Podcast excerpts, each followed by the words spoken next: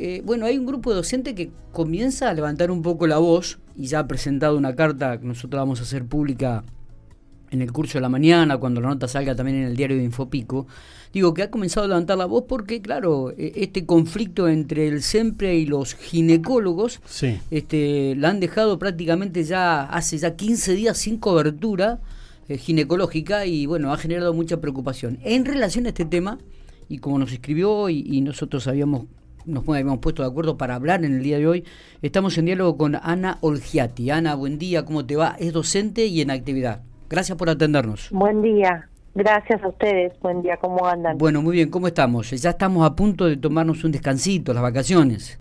Dios, estamos cerca. pero bueno. ¿Hasta qué, ¿Hasta qué día tienen que ir a la escuela, Ana? Nosotros hasta el 20. En mi caso yo no, porque curso un embarazo de alto riesgo, estoy en reposo. Ah, ah bueno, bueno, bueno pero todo bien. Así que mi preocupación es doble con el tema de las prestaciones ginecológicas. Bueno, contanos un poco cómo surge este reclamo. Eh, ¿Comienzan ustedes a, trabajar en forma independiente fue por fuera de los gremios y comienzan a reunirse y a levantar firmas entre docentes? Exacto. Primeramente queríamos aclarar que sabemos que el conflicto no es únicamente con SEMPRE, que los ginecólogos dejaron de atender con cualquier prestadora, no están trabajando con ninguna obra social, sindical, prepaga, con nadie. Eh, también, bueno, para nosotras, como yo te comentaba a vos, es mucho más fácil organizarnos entre las docentes que nos conocemos para empezar el reclamo desde acá y por supuesto hacerlo extensivo a quien se quiera sumar porque nos está afectando a todas las mujeres de La Pampa. Claro, claro, claro. Está, no sabemos, lo tenemos bien claro que no es una cuestión unilateral de siempre.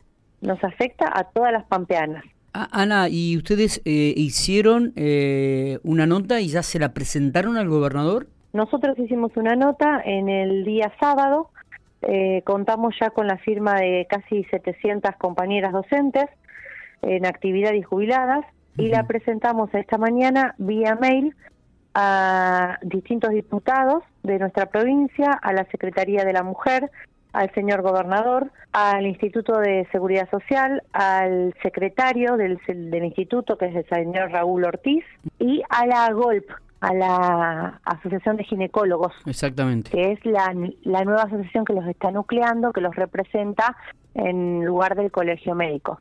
Eh, Presentamos esa nota a todos, eh, expresando nuestras inquietudes y nuestros temores y bueno, y, y, lo que hemos vivido estos 15 días sin cobertura, porque la verdad es que hoy comienza la tercera semana en la que no hay cobertura. Correcto. Y, por ejemplo, en tu situación particular, cada vez que te tiene que hacer algún control, algún estudio, tenés que pagarlo de tu bolsillo, no hay otro.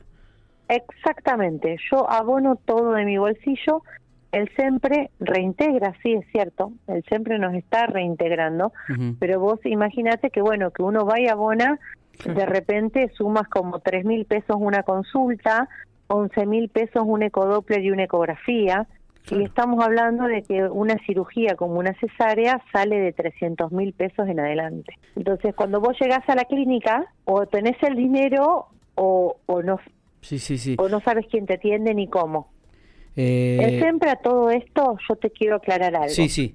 Eh, ha habilitado una infinidad de líneas rotativas que atienden de lunes a lunes para evacuar dudas, para acompañar a los afiliados y demás. Pero la verdad es que entre el acompañamiento del SEMPRE y lo que las clínicas dicen y hacen, hay una brecha en la que quedamos los afiliados de por medio. La afiliada en emergencia queda en el medio de esa brecha. Sí, sí, es verdad. Eh, eh, esto, esto también es cierto, porque algunas veces ellos dicen, no, porque nosotros ya las clínicas saben lo que tienen. Cuando uno llega a la clínica, si no pone la plata, no te atiende. Esta es la realidad. Eh, Exactamente. esta es la realidad. Esa es la realidad. Y, y, me imagino que tu caso en particular, bueno, obviamente que es especial, digo, pero como vos decís, eh, esto no solamente abarca a los docentes, no tanto en actividad como jubilados, sino a, todas las mujeres de la provincia de La Pampa. Y no todas tienen los recursos, como vos decís, para pagar, por ejemplo, un estudio o un ecodople que cuesta 11 mil pesos. Exacto. Y después esperar el reintegro que tampoco que contar con el recurso económico y esperarlo. ¿Y el reintegro, por ejemplo, cuánto eh, tarda mucho tiempo en hacértelo o es bastante rápido el trámite? En mi caso, me, desde siempre me informaron vía telefónica que va a demorar entre cinco y siete días hábiles. Yo todavía no lo sé porque tengo turno para esta semana. Calculo que también en la cantidad de gente que, que estará en, en esta situación será cada vez más engorroso para siempre poder llevarlo con celeridad. Eh, ¿Y, siempre te reintegra todo el importe total o te reintegra una parte de ese importe, Ana?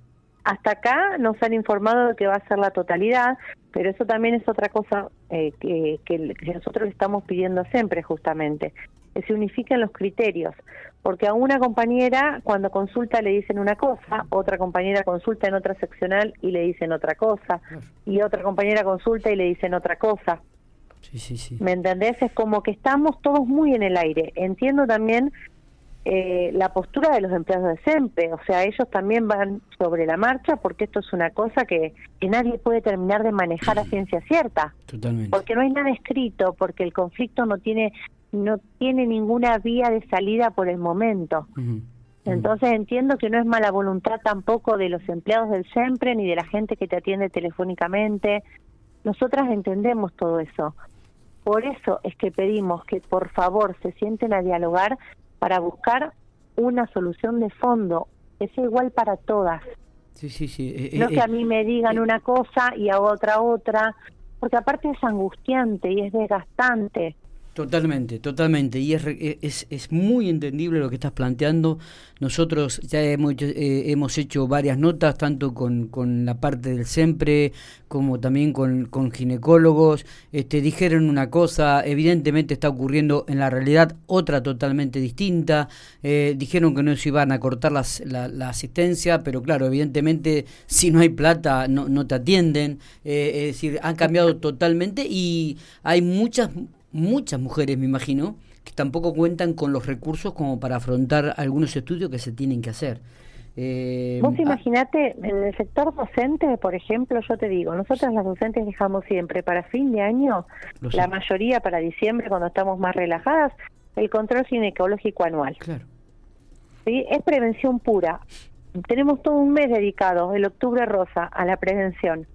Dejamos siempre en diciembre, cuando ya estamos aliviadas de trabajo, para hacernos el chequeo anual. Este año los chequeos van por reintegro. Un ginecólogo te dice que te sale 5.000, el otro dice que sale 7.000, el otro dice que sale 9.000. Claro, claro, sí, sí. ¿Me entendés? Sí, totalmente. Y en el medio la angustia de que se te vence la, la, chequera porque tiene una validez anual de diciembre a diciembre y que si vos no lo hiciste para el 31 de diciembre de 2021, este año no tenés tu chequeo. Exactamente. Eso es prevención. Estamos privadas hasta de la prevención. Exactamente. Una prevención que, de acuerdo a lo que tengo entendido, también era gratuita el estudio, ¿no? Este... Por supuesto. Siempre lo cubre en su totalidad. En su totalidad. Y ahora tienen que pagarlo. En su totalidad. Sí, sí, sí lo tienen y aguardar el reintegro. Y aguardar el Ahora bien, y nosotras también nos preguntamos lo mismo. Si hay un ginecólogo que te dice que sale 4.800, otro 6.700, otro 9.000. Claro cuánto es que va a reintegrar siempre de eso, cuál es la suma que va a reconocer siempre. Y no y, como ya sabemos, no todos contamos con los mismos recursos económicos. No, es lo que yo decía, eh, es lo que yo decía. Hay gente que puede hacerlo y hay gente que eh, vive de, solamente de, lo que por ahí puede ser un, el, sueldo docente de un solo turno y, sacar 10 mil pesos o 7 mil u 8 mil o 9 mil, si viene algo que corresponde a la salud, eh, es muy complicado, ¿no?